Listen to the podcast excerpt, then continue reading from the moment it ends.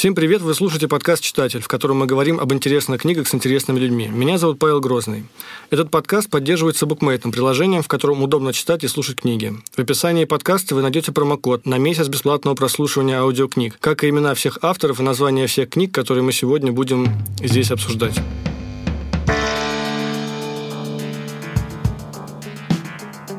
О записи этого эпизода мы начали договариваться с моим гостем еще полгода назад, но в силу разных обстоятельств Э, с обеих сторон. Мы вот встречаемся только сейчас, поэтому мне особенно радостно наконец-то представить э, вам э, в нашем подкасте Данила Шестакова, главного экономиста Центробанка и преподавателя экономики в Московском государственном университете. Даниил, привет, спасибо, что вы к нам пришли. Доброе утро, спасибо, что пригласили. Очень рад быть здесь. Сегодня мы, как вы, наверное, уже поняли, поговорим о книгах э, про экономику, про деньги, но не только о каких-то книжных новинках или старинках, а о том, как вообще читает книги экономист и что он в них э, видит. Но поскольку наш разговор изначально, я вам первый раз написал полгода назад, э, я хотел приурочить его к э, тому, что в августе исполнялось 10 лет э, финансовому кризису, и мне казалось это достойным поводом для того, чтобы поговорить о книжках про экономику.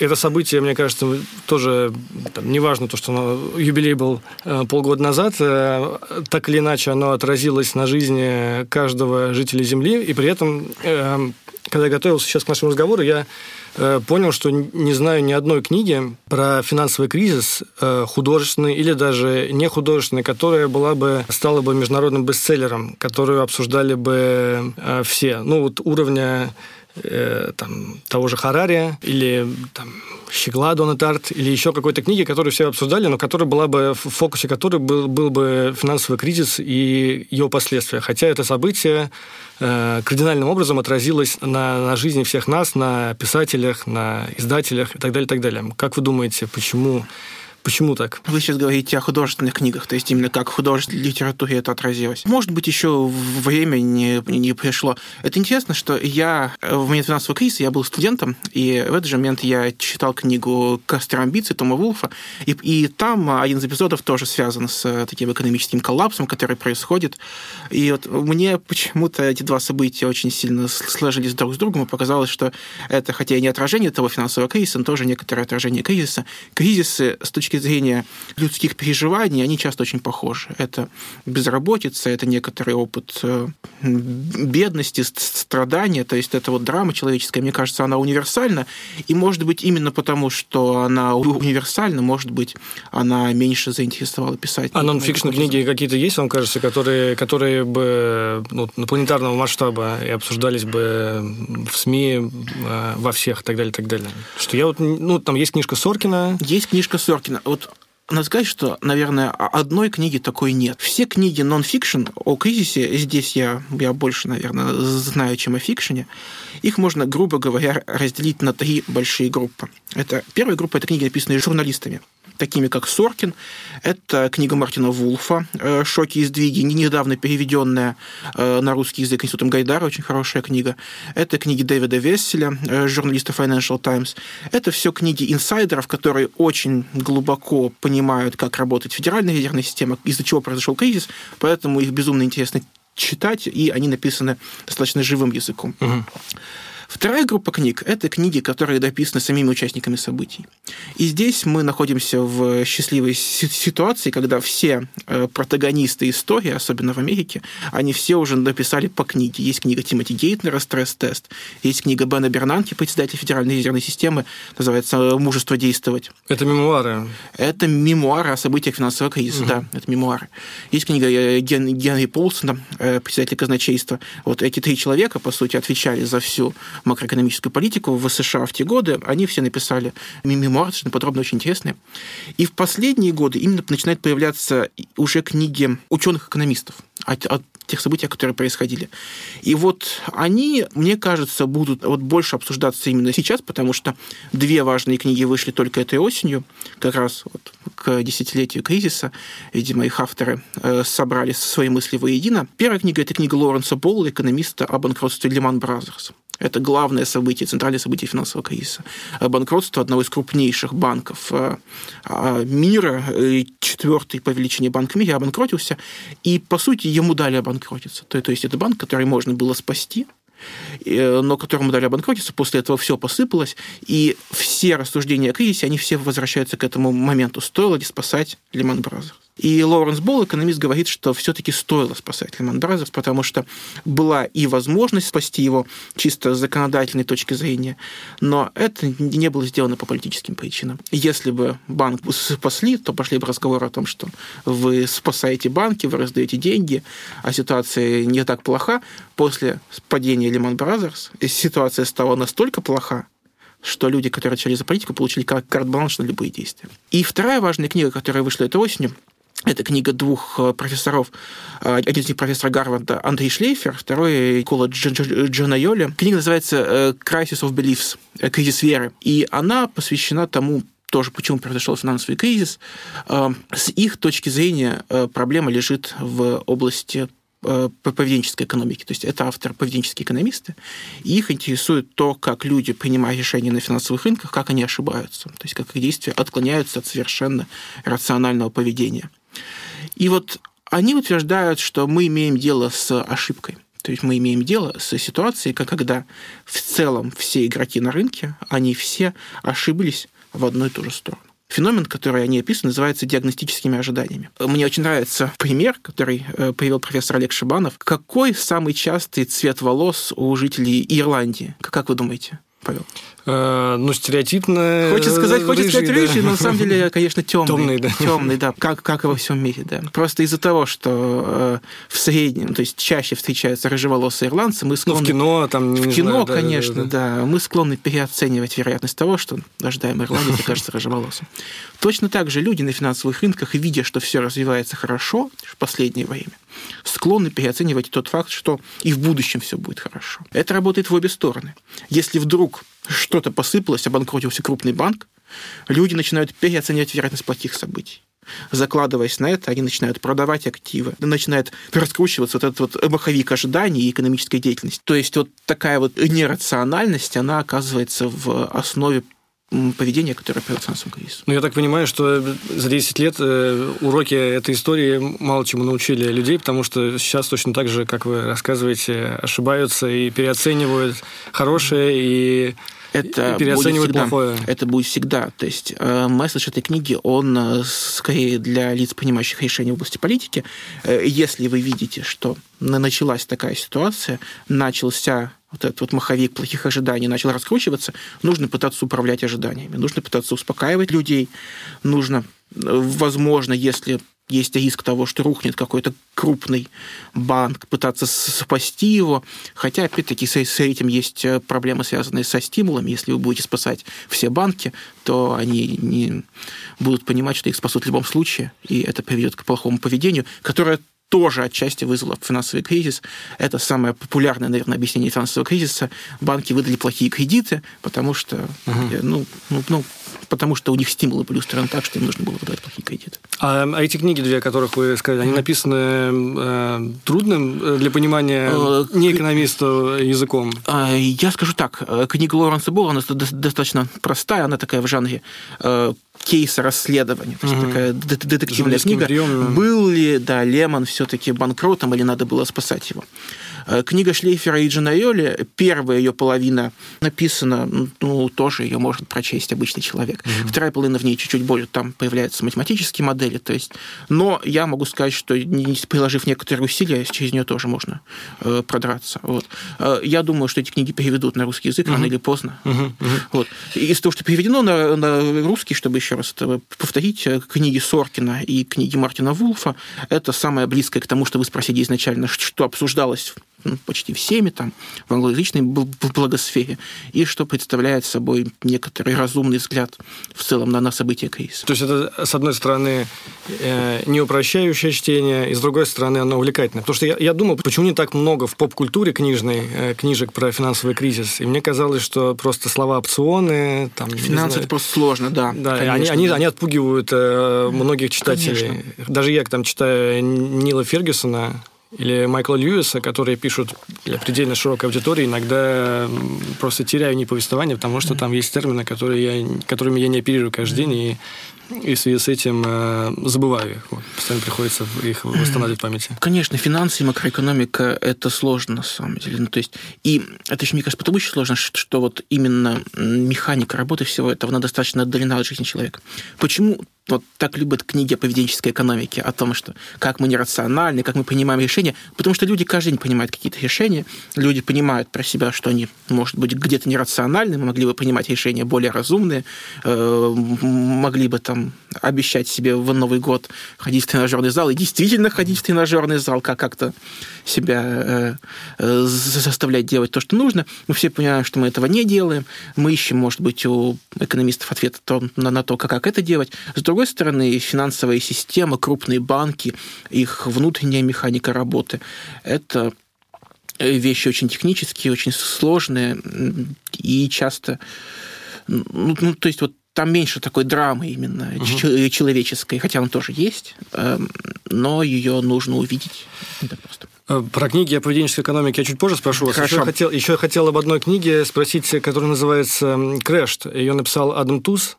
Он э, историк э, или историк-экономист, я не знаю, историк, э, историк экономики, как, как, как правильно назвать э, он, его специальность? Он, он экономический историк, и он работает, если мне память нет, на историческом факультете. То есть он, да, то есть он вот, историк, но его интересует экономика. И, и это та книга, которую я как раз собираюсь в этом году прочитать. Э, про финансовую кризис, потому что, мне кажется, это, это то чтение, которое доступно мне, рассказывать о массовых экономических каких-то сдвигах, изменениях э, языком историка. Что вы, как экономист, про это думаете? Я э, где-то до половины прочитал это видео, на самом деле, угу. и мне кажется, что это действительно пример очень хороший такой истории кризиса. Вообще историки очень часто становятся хорошими писателями, когда они знают экономику, как угу. Найл Фергюсон тоже, потому что они видят, как то, что происходит сейчас, в каком-то смысле повторяет то, что происходило раньше. Эта перспектива историческая перспектива того, что происходило, она, она очень важная, и она часто помогает пониманию таких вот кризисных, каких-то экстремальных событий, которые происходят редко. У нас не было такого большого кризиса со времен Великой депрессии. Полезно понимать, что происходило тогда в Великую депрессию. Тоже не случайно другая книга Адама Туза э, «Wages of Destruction», по-русски переведи как «Цена разрушения».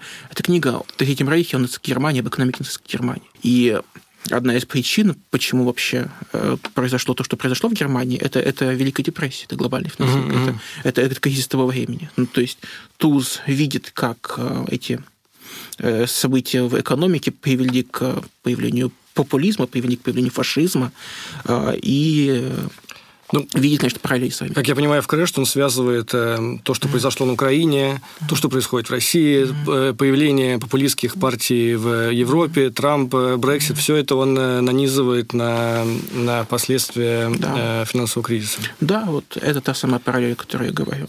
В принципе, еще одна книга, которую нужно помнить в этой связи, книга Барри Айхенгрина «Populist Temptation», по-моему, называется тоже на эту тему, и Айхенген тоже историк э, экономики, но он именно экономист по образованию.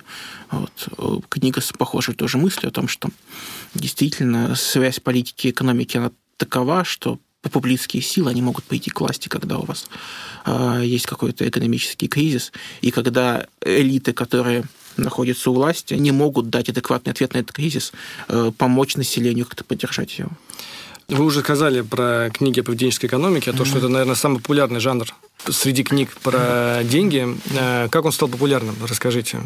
Как он, как он вообще... Он же, это же это какое-то новое явление в, в мире книг, в мире издательского бизнеса. Для начала это новое явление в мире экономической науки. То есть ага. в какой-то момент появилась группа авторов, э, в числе них э, особенно следует иметь Дэниела Канемана. При этом он не экономист, да, а психолог. Дэниел Канеман психолог, да. И вместе с своим коллегом, коллегой Амосом Тверски они провели серию таких очень важных экспериментов в, в области именно экономической психологии, э, того, что потом стало называться поведенческой экономикой. А, и эм, в 2002 году Канеман получает Нобелевскую премию э, по экономике. Первый психолог, который получил Нобелевскую премию по экономике.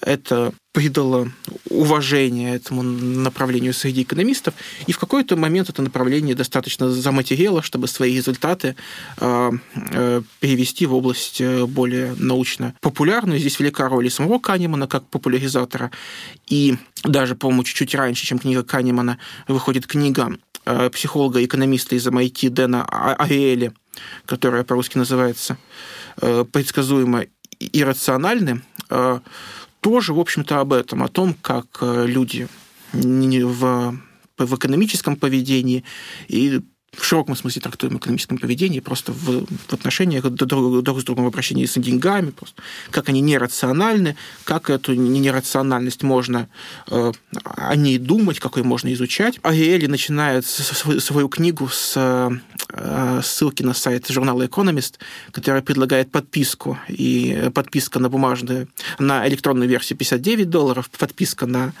э, бумажную версию 125 долларов, подписка на бумажную и и электронную версию 125 долларов. Э, такой дешевый трюк, как, как вы увидите сразу. Это же выгодная сделка, получаете и бумажную, и электронную версию, и за ту же самую сумму. Э, понятно, что в наше время совершенно точно многим людям бумажная версия не нужна журнал. Вот. Не, ну digital-маркетинг все равно придумывает какие-то постоянно Конечно. штуки, видимо, начитавшиеся книг э, безусловно, специалистов безусловно. поведенческой экономики. То есть люди видят, что, с одной стороны, это хорошо описывает жизнь вокруг них, люди хотят прочитать поведенческую экономику, чтобы понять, как не, по, не, не попасться на удочку. Продолжают это делать. А, э, люди, которые пытаются поймать на удочку, читают эти книги, чтобы понять, как лучше еще поймать на удочку. Mm-hmm. То есть все пытаются э, друг, друг друга обмануть. Э, большое количество авторов пишет в этой области. Еще следует отметить Нобелевского лауреата уже позапрошлого года Ричарда Таллера, э, который тоже написал очень много книг. Э, но у, него, опять-таки, фокус чуть-чуть в другой сфере. Его интересует, как э, государственная политика может улучшить положение дел хотел. Ну, то есть э, как э, тот факт, что напротив гамбургера будет крупными буквами написано, что в нем 600 калорий, изменит э, решение людей о том, покупать ли этот гамбургер. Если будет... Или на пачке сигарет будет нарисована страшная картинка с некрасивым чем-то. А какой ответ? Это работает, если на пачке сигарет? Это, на... это да? работает, mm. это работает. И с э, калориями тоже это работает. То есть он за регулирование, получается, mm. ну, за государственное регулирование э, вещей, которые связаны с, с поведением, э, да. с, приним... с принятием решений у людей в области там, экономики, да. финансов. А, вот а, Талер называет свой подход либертарианским патернализмом. Mm-hmm. И это безумно раздражает тех людей, которые mm-hmm. называют себя либертарианцами, mm-hmm. потому что mm-hmm. они говорят, какое-то либертарианство либертарианство, это государственное регулирование. Но, но идея стоит в следующем. У людей никто не отнимает права выбора. Угу. Никто не отнимает у вас право купить этот несчастный гамбургер и съесть его. Просто напротив гамбургера будет написано четко, сколько в нем калорий.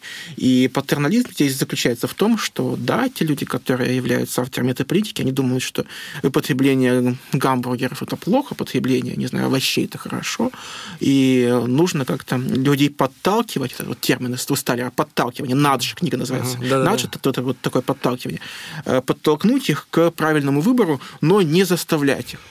Мне кажется, ну, то есть я лично считаю, что это очень разумная политика. С одной стороны, вы, вы никого действительно не принуждаете насильственно, там, не заставляете их, их есть овощи, но с другой стороны, вы сдвинете мир в сторону, которая, мне кажется, чуть-чуть лучше. Про овощи я вспомнил пример, возможно, это из этой книги, но я, мне кажется, в каком-то другом месте читал его про то, что в супермаркетах разделы с овощами всегда находятся у входа в супермаркет.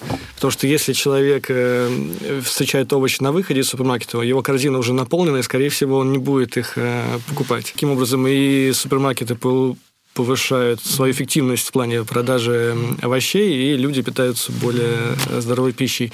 Скажите, а когда вы познакомились с с книгами по поведенческой экономике ваша жизнь как-то изменилась? Вы стали э, более взвешенно принимать э, решения или задумываться, почему вы их... Э, вы чаще задумываться, почему вы их принимаете?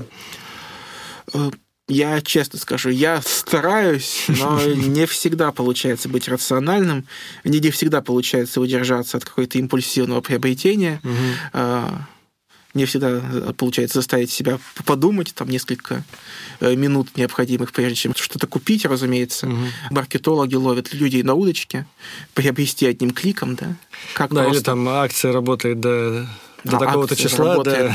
Только 24 часа, успейте.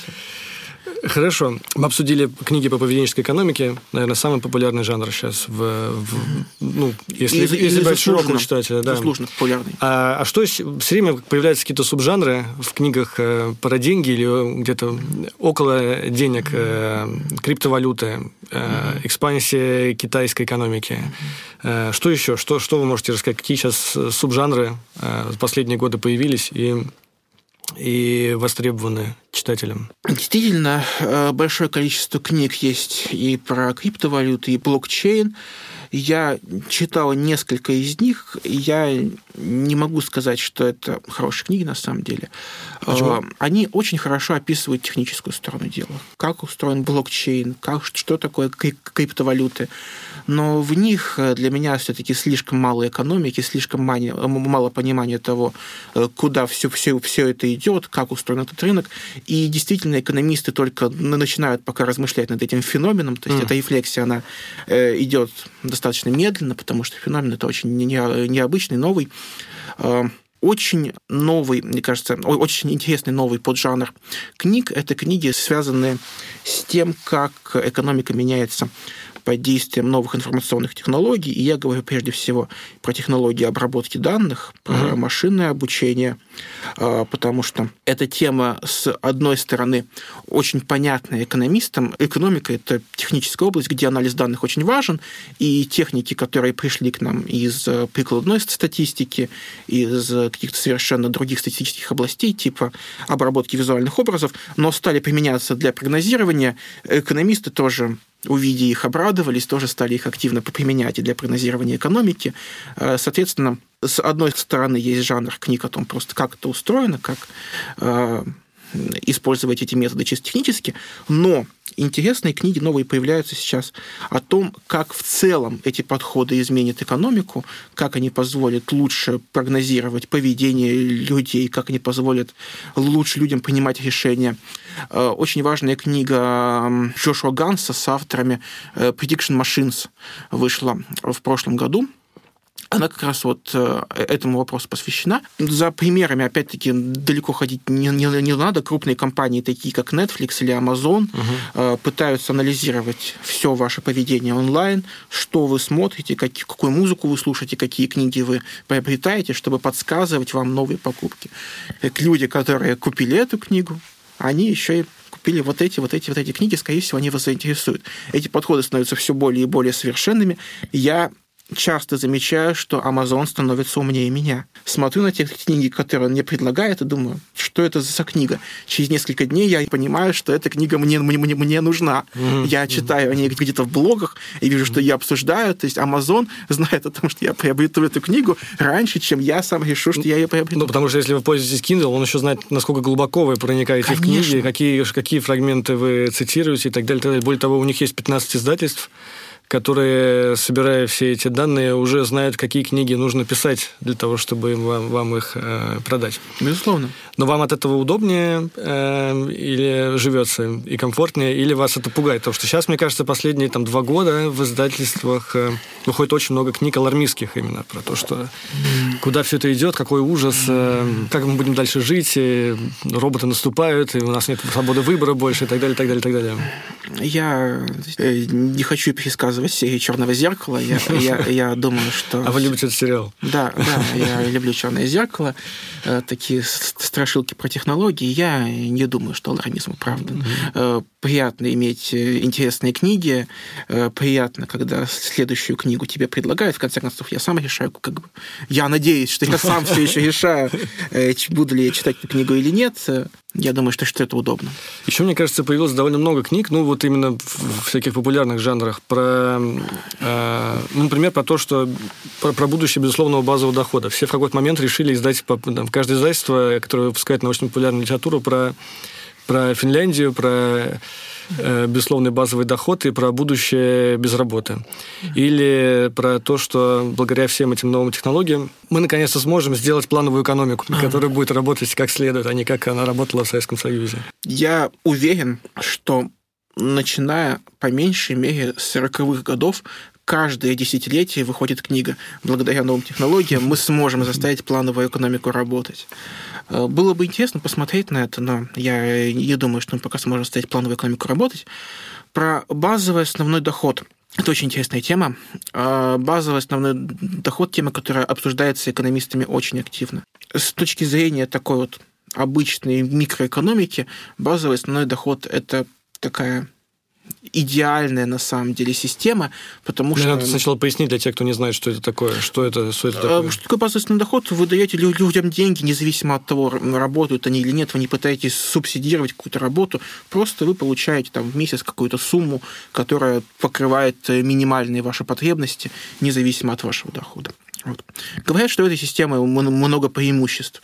Меньше бюрократии, какой-то вы просто получаете независимо от того, вам, вам не, не надо ничего подтверждать. Если вы говорите о пособии по безработице, вам нужно подтверждать, что вы безработный. Если вы говорите о пособии по инвалидности, нужно подтверждать, что вы инвалид. Если вы говорите о безусловном базовом доходе, ничего подтверждать не нужно. Просто получаете деньги. Если вы живете в достаточно богатой стране, то этих денег вам достаточно будет на покрытие минимальных каких-то расходов, и вы можете заниматься тем, чем вы хотите, без боязни того, что вы окажетесь на улице, вам будет нечего есть. Это что-то, к чему мы должны стремиться, наверное, как общество, как люди, угу. чтобы никто не был э, в, в, не оказывался в каком-то в нищете. С другой стороны, э, конечно, сейчас реально о безусловном базовом доходе задумываются только наиболее богатые общества. Я думаю, что со, со временем мы придем к безусловному базовому доходу. Это очень разумная система. Я Просто хочу сказать, что с экономической точки зрения это очень разумная система, потому что она не вносит искажения в поведение людей. Экономисты, э, ученые, они одержимы искажениями. Идея такая, если вам дают деньги э, в зависимости от того, работаете вы или нет, допустим, облагают налогом ваш доход трудовой, то вы будете меньше работать из-за этого налога. И это вносит некоторые искажения в ваше поведение. Вот экономисты считают, что это очень плохо. Не нужно искажать поведение людей. Как можно больше нужно свободы предоставить человеку, тогда мы придем к эффективности к такой вот. Поэтому наилучшая социальная система – это та, которая меньше всего искажает поведение экономических агентов. Вот безусловный базовый доход – это очень хорошая система, потому что вы просто получаете деньги, и дальше те решения, которые вы принимаете, они являются такими не, не, не искаженными. То есть вы дальше идете, как-то решаете сами. Мне эти книги просто интересуют в том плане, что они всегда, у них всегда классные обложки, их классно продают издатели. Вот. А у авторов есть какие-то статусы, которые, про которых издатели пишут. Но там, через э, год или через два, возможно, об этой теме уже никто не будет вспоминать. Но издатели сейчас очень быстро стараются реагировать на все это. И, естественно, они продают их так, что мне хочется почитать, потому что они тебе кричат буквально, если ты хочешь понять, как устроен современный мир и что нас ждет в ближайшие там, несколько лет, э, читай это. Вот вы, как экономист, как человек, который наблюдает за в длинной перспективе за тем, что происходит в отношениях между людьми и э, деньгами. Вы на это ведетесь, если грубо говоря, вы вам интересуетесь всякими трендами, которые появляются в, в, нон-фикшне? Я честно скажу, я стараюсь больше читать академическую литературу. Угу. То есть я слежу за монографиями в тех областях, которые мне интересны. Э, если вокруг какой-то темы очень большой хайп, я прочитаю там, одну книгу, но вот я в какой-то момент обнаружил, что я ничего не знаю о блокчейне. Я сел и прочитал книгу. Но это не, не так интересно. Я преподаю в МГУ экономическую историю, экономику развития. То есть я вот мне такой долгосрочный период, о том, как вот на протяжении десятилетий как бы страны развиваются, э, как можно увеличить их потенциал для развития. Кстати, Нобелевская премия последняя 2018 года была дана именно за это, за долгосрочный экономический рост. И вот эта тема, она в каком-то смысле вечная, и э, по ней выходит именно больше таких академических работ. И мне кажется, она может быть более важная, потому что если мы поймем, как запустить экономический рост устойчивый, который не будет прерываться периодами кризисов, то экономический рост имеет свойство накапливаться. Всего лишь 1% дополнительный экономический рост, кажется, 1% очень мало, да?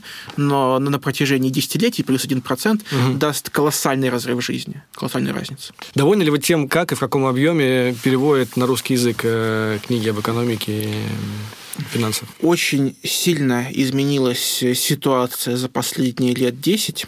Очень много стало выходить хороших переводов в основном усилиями издательств Высшей школы экономики, э, РАНХИКС и, Института Гайдара То есть почти все книги, которые вы видите с этими, с, э, под этими издательствами, почти все они заслуживают внимания, их можно читать, это часто неплохие переводы, и достаточно оперативно переводят книги по экономике. То есть я бы сказал, что ситуация улучшилась именно в плане в таком научном, в плане именно бестселлеров, а, книг, которые популярны, ситуация всегда была неплохая. Оперативно перевели в экономику, оперативно угу. перевели Денариэли, оперативно перевели Пикетти. То есть это книги, которые такие менее академические, более рассчитаны на популярного, на широкого, э, широкую массу, массу читателей. Э, здесь всегда было все, все неплохо. В целом я доволен. Иногда появляются какие-то неудачные переводы. Ну, в общем, это, это неизбежно. В, в целом ситуация сильно улучшилась. А вы читаете вообще художественную литературу?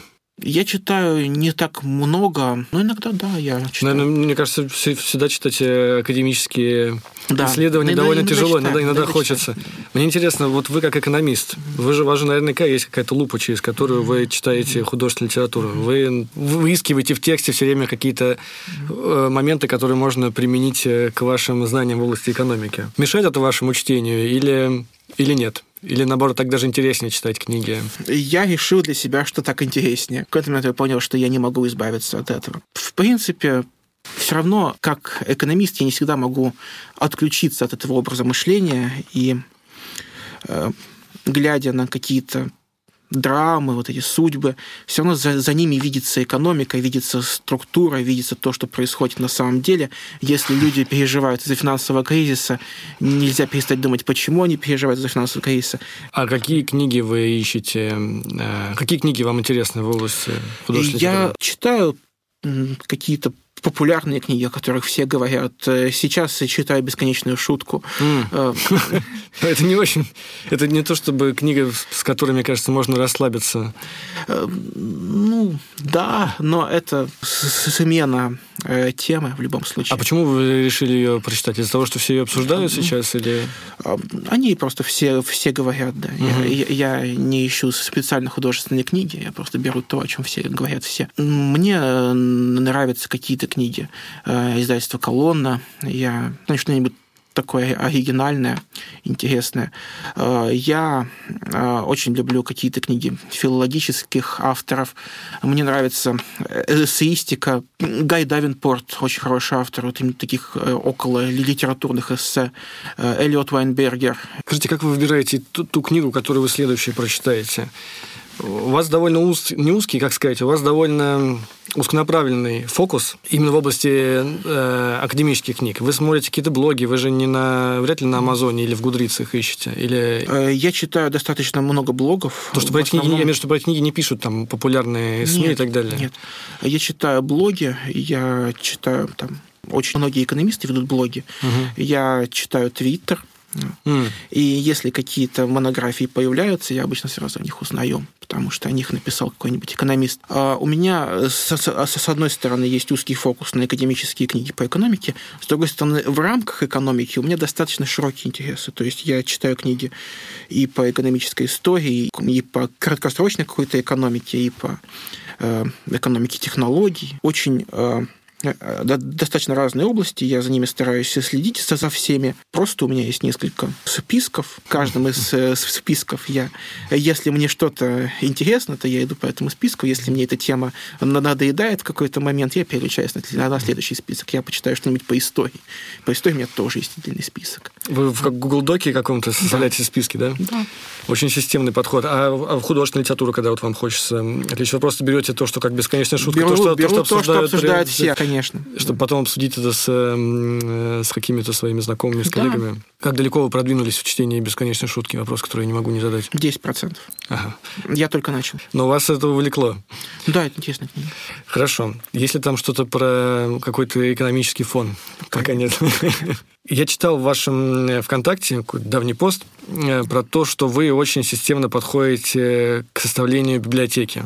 Э, расскажите о ваших принципах при выборе чтения книг. У вас есть там несколько пунктов, согласно которым вы приобретаете книги. Основное, основная проблема – это то, что очень мало места. То есть, если, если я хочу приобрести какую-то книгу в библиотеку, я думаю о том, вместится ли она в небольшую квартиру.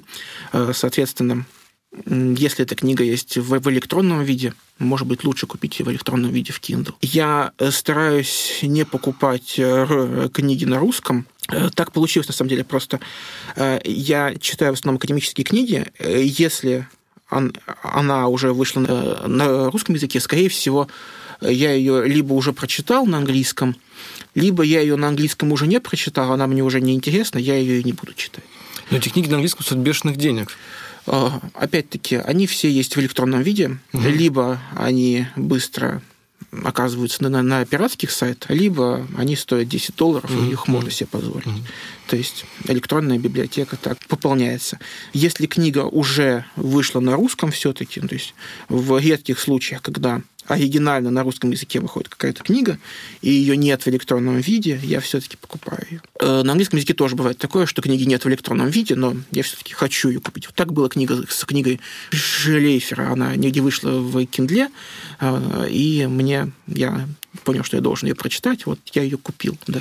Это дорого, конечно. А мне очень понравилось вот там, что вы написали, что должно пройти полгода, кажется, или несколько месяцев от того момента, как вы узнали про книгу, и от, от, до момента покупки. То есть это время вы действительно понимаете, что эта книга достойна того, чтобы вы ее э, прочитали. Это это правило, ну, я бы сказал так, это цель, к которой я пытаюсь стремиться, но очень часто я ее не выполняю, и все-таки полгода не проходит проходит чуть-чуть меньше времени, я все-таки покупаю книгу, я не, я не сдерживаюсь. Ну вот ваш читаю. офис находится рядом с книжным магазином «Фаланстер», недалеко. Подозреваю, да. что вы туда заходите после работы и не, не выдерживаете, что-то там э, покупаете. Я раньше заходил, опять-таки сейчас, я почти ничего не, не читаю на русском. Угу, ну, угу. То есть очень мало чего-то. Угу. А если я что-то читаю все-таки на русском, ну, почти все художественные книги, которые я читаю, я читаю на русском, потому что я э, не, не буду еще на английском художественные книги читать. Допустим, но опять-таки их легче купить в электронном виде. Не так часто я по факту захожу в фланс. Раньше часто заходил. Я еще когда учился в вышке на Гнездяковском, после каждой лекции э, Фаланс. Как раз тогда, когда я начал учиться в вышке, Фаланс приехал на Гнездяковский после пожара. Сейчас уже реже ну, потому что все перешло на английский. Последняя книга, которую вы прочитали, что вы собираетесь прочитать э, следующей? Последняя книга, которую я прочитал, э, была удивительным образом тоже о кризисе. Это книга двух экономистов американских, э, Амира Суфи и Атифа Миана, называется «House of Dead». Книга про тоже финансовый кризис, книга о том, как э, долг, который накопили американские домохозяйства, э, отчасти тоже повлиял на развертывание этого кризиса. Идея очень простая. Если вы берете в долг, если вы берете ипотеку, и вдруг стоимость этой ипотеки возрастает, допустим, вы будете меньше тратить. С вашей точки зрения это хорошо, вы меньше потратите, больше отложите на ипотеку. Но это плохо с точки зрения всей экономики, mm. потому что вы потратите меньше, купите чего-то еще, это снизит экономическую активность, да, в итоге замедлится в целом экономический рост, в итоге ситуация опустится, в итоге будет развертываться кризис.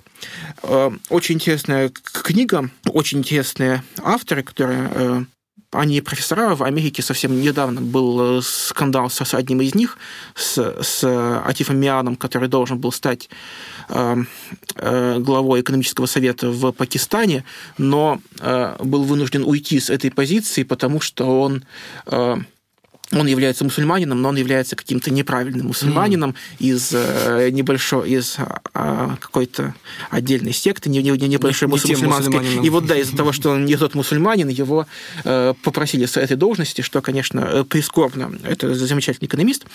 Э, и замечательная книга, я ее очень рекомендую. Что я хочу прочитать? Э, сейчас, в январе, вышла прекрасная книга э, Шейлы Огилви, экономического историка из Кембриджа, кажется. Книга про средневековые гильдии. Это большой экономический анализ средневековых гильдий. Это очень важные были институты для развития, в принципе, Европы. Почему Европа так развилась? Вот одни авторы говорят, что это было из-за гильдий, но Шейл Огилви говорит наоборот, что гильдии это были очень вредные институты. Они не давали работать аутсайдерам, они давали работать то, то только инсайдерам. То есть это будет одна из важнейших книг по этой теме, думаю э, за последние лет 10 и на будущее. Другая важная книга, которую я планирую прочесть в феврале, книга Ракурама Раджана, экономиста, который был Э, главой Индийского центрального банка, и который известен нашему читателю по книгам э, «Спасение капитализма от капиталистов», где он говорил, что э, капитализм – это хорошо, но капиталисты все время пытаются для себя выбить какие-нибудь привилегии, то есть они не хотят по правилам капитализма играть, не хотят играть в свободную кон- конкуренцию, поэтому капитализм надо спасать от капиталистов. Вот у Раджана выходит новая книга в феврале, которая называется «Третья колонна», о том, как государство и рынок Э, подрывают ценности сообщества.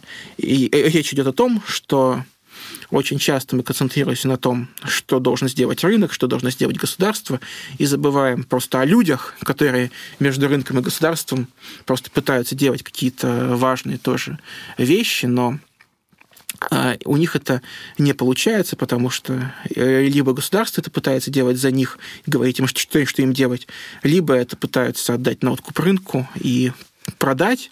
Вот. При этом а... под удар попадают э, первыми э, именно люди. Опять те же самые люди. Да, вот да, про, да. про людей все забыли. Вот Раджан пытается вернуть как-то вот э, фокус на людей, и уйти от этой дихотомии государства и рынок. Это, кстати, тенденция э, очень э, важная для книг по экономике в последние годы. И соавтор э, Раджана по книге «Спасение капитализма от капиталистов» Луиджи Зингалис написал книгу, которую перевели недавно на русский язык, тоже очень хорошая книга, называется «Капитализм для народа». И идея стоит в том, что примерно та же идея, что и в капитализме, спасение капитализма от капиталистов.